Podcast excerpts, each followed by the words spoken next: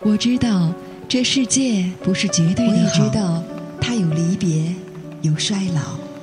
白驹过隙，时光永不停歇的时光仍然，青春岁月在渐行渐远。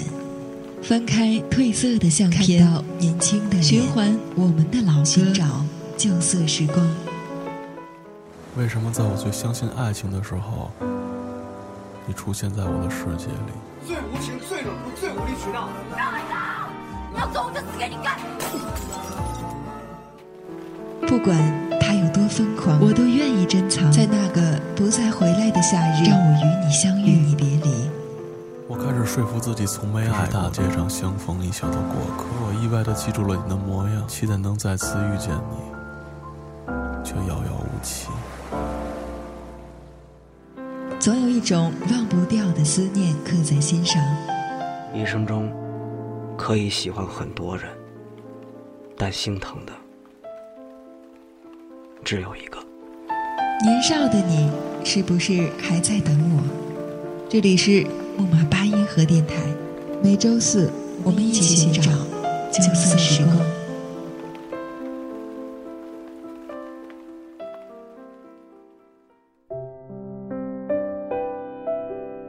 亲爱的小耳朵们，欢迎大家走进木马八音盒电台，这里仍然是你们远方不见面的老朋友子涵。今天的子涵跟大家还是要谈一个老生常谈的话题，那么就是有关于婚姻。前几天，李亚鹏时隔五年在一档节目中谈及和王菲离婚的往事。他说：“从不同意离婚到同意离婚，花了大半年。那之后，才真正的释然面对自己的婚姻，同意两个人的分开。而到现在，他认为因为离婚没能给女儿一个完整的家庭，是自己一生都无法回避的失败。”就算现在离婚几乎已经成为一件稀松平常的事情，但对于很多从传统家庭中成长起来的人来说，离婚依旧可能是人生中的一段难以轻松面对的曲折。如何面对一段半路终结的婚姻？如何走出离婚的阴影？其实，从离婚时的姿态可以看出一个人的成熟与否。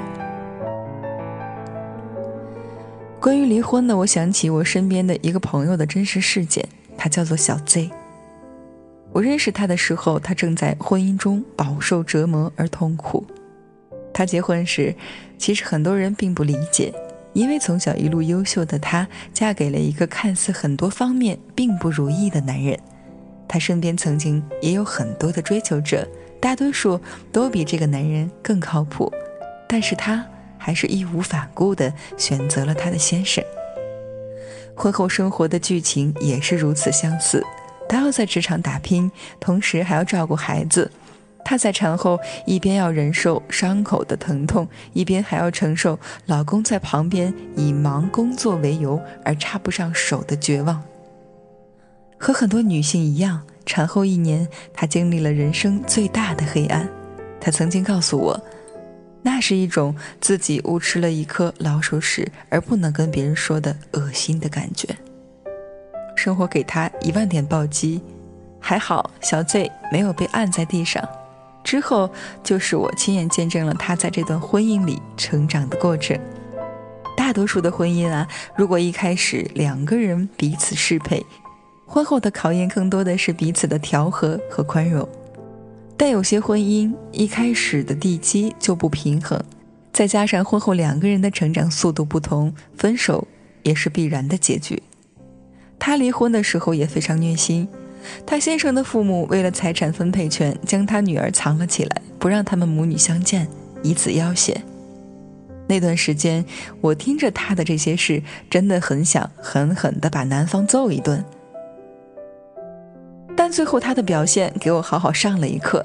整个过程除了理智的面对官司，主张自己的财产和抚养权，我没有听见他说过一句对这个男人的恶语。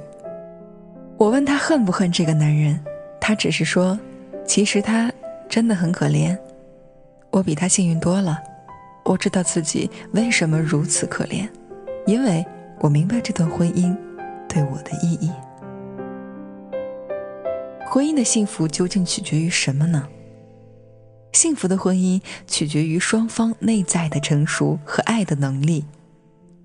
在爱的能力方面，我们基本都先天欠缺，但这部分可以在后天学习成长，包括管理情绪的能力、懂得表达感受的能力、同理共情对方的能力等等。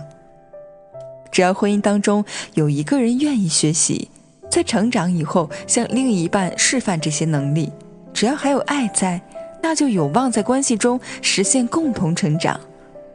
但即便如此，两个人似乎仍无法调试，那就取决于彼此的内在人格了。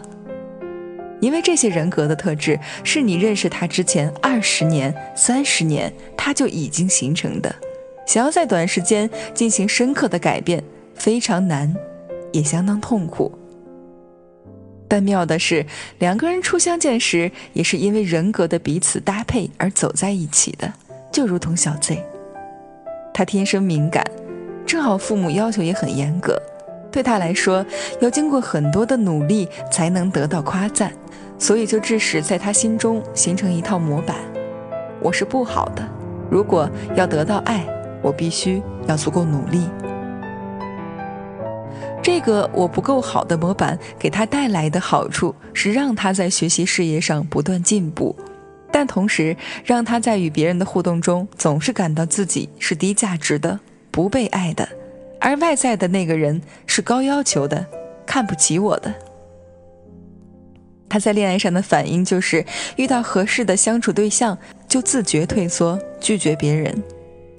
他明明可以和温暖成熟的男人进入婚姻，但却偏偏选择了一个只顾自己的男人，因为他在内心中从小与父母之间形成的模板，很容易在亲密关系中被唤起。对于他来说，冷漠比温暖更熟悉，更容易驾驭。我们有什么样的内在，在外部现实就会吸引到相似或互补的人来与我形成关系。就好像拉链一样，可以搭在一起，尤其是亲密关系。所以很多时候，我们不能在关系中简单的划分一方是受害者，而另一个人是加害者。可能从一开始，这段关系就只是施虐和受虐的关系而已。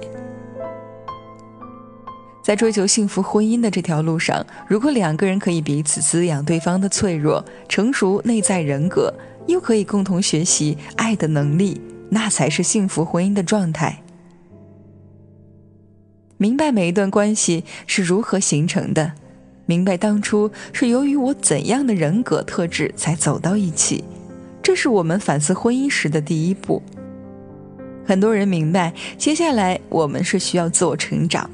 那么，自我成长后，是不是代表就拥有了幸福的婚姻呢？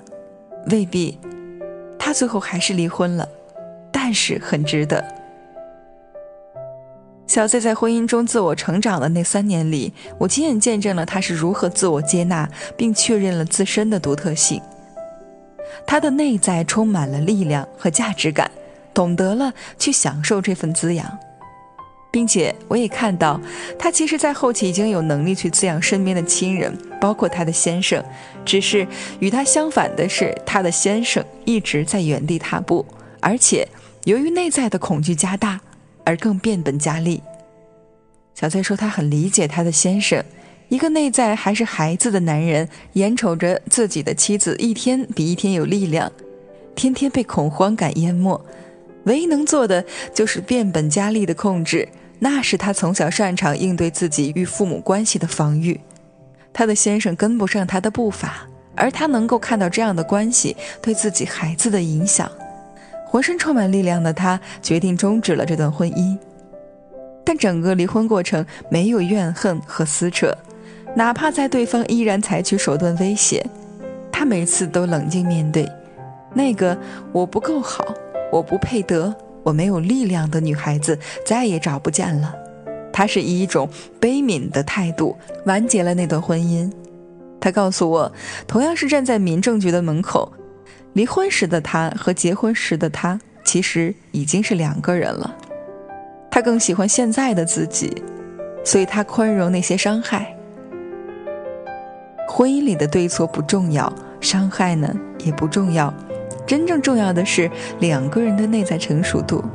如果两个人的差距越来越大，并且另一方无意在人格方面做任何调整和成长，这才是婚姻应该止损的时候。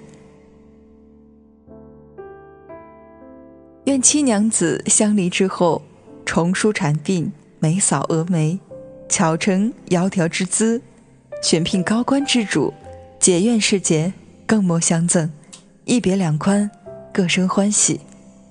我想，唐朝时写出这份离婚协议书的人，应该对婚姻有着清晰的认知和定位，没有把婚姻当作捆绑对方的枷锁，离婚时还能予以祝福。这是一种深深的懂得后的慈悲，因为恨一个人是用别人的错误惩罚自己，而原谅别人却是自己解放自己。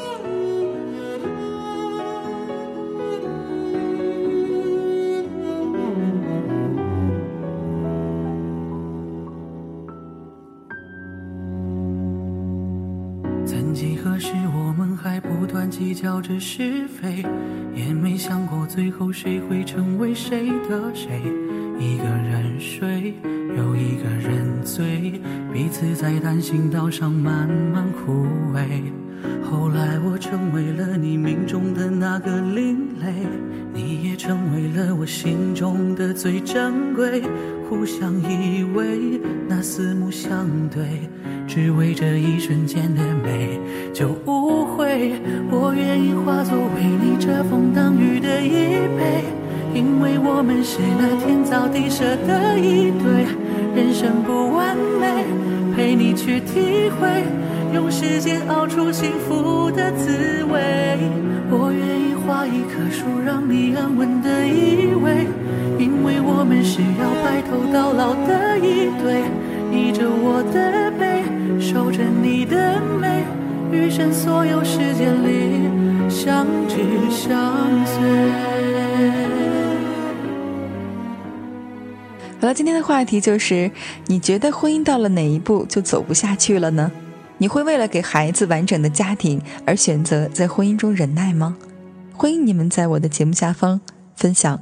你的故事，好了，这期的节目就是这样，我们下期依然在木马八音盒电台不见不散，晚安各位，晚安北京。去品尝爱情那孤单的滋味。后来的我们也总算是慢慢的学会，在余生的日子里互相定了那称谓，不再后退，去伴你入睡。只为那一辈子的美，就不会。我愿意化作为你遮风挡雨的衣被，因为我们是那天造地设的一对。人生不完美，陪你去体会，用时间熬出幸福的滋味。我愿意画一棵树，让你安稳的依偎，因为我们是要白头到老的一对，依着我的背。守着你的美，余生所有时间里相知相随。我愿意化作为你遮风挡雨的衣被，因为我们是那天造地设的一对。人生不完美，陪你去体会，用时间熬出幸福的滋味。我愿意画一棵树，让你安稳的依偎。因为我们是要白头到老的一对，依着我的背，守着你的美，余生所。只相随。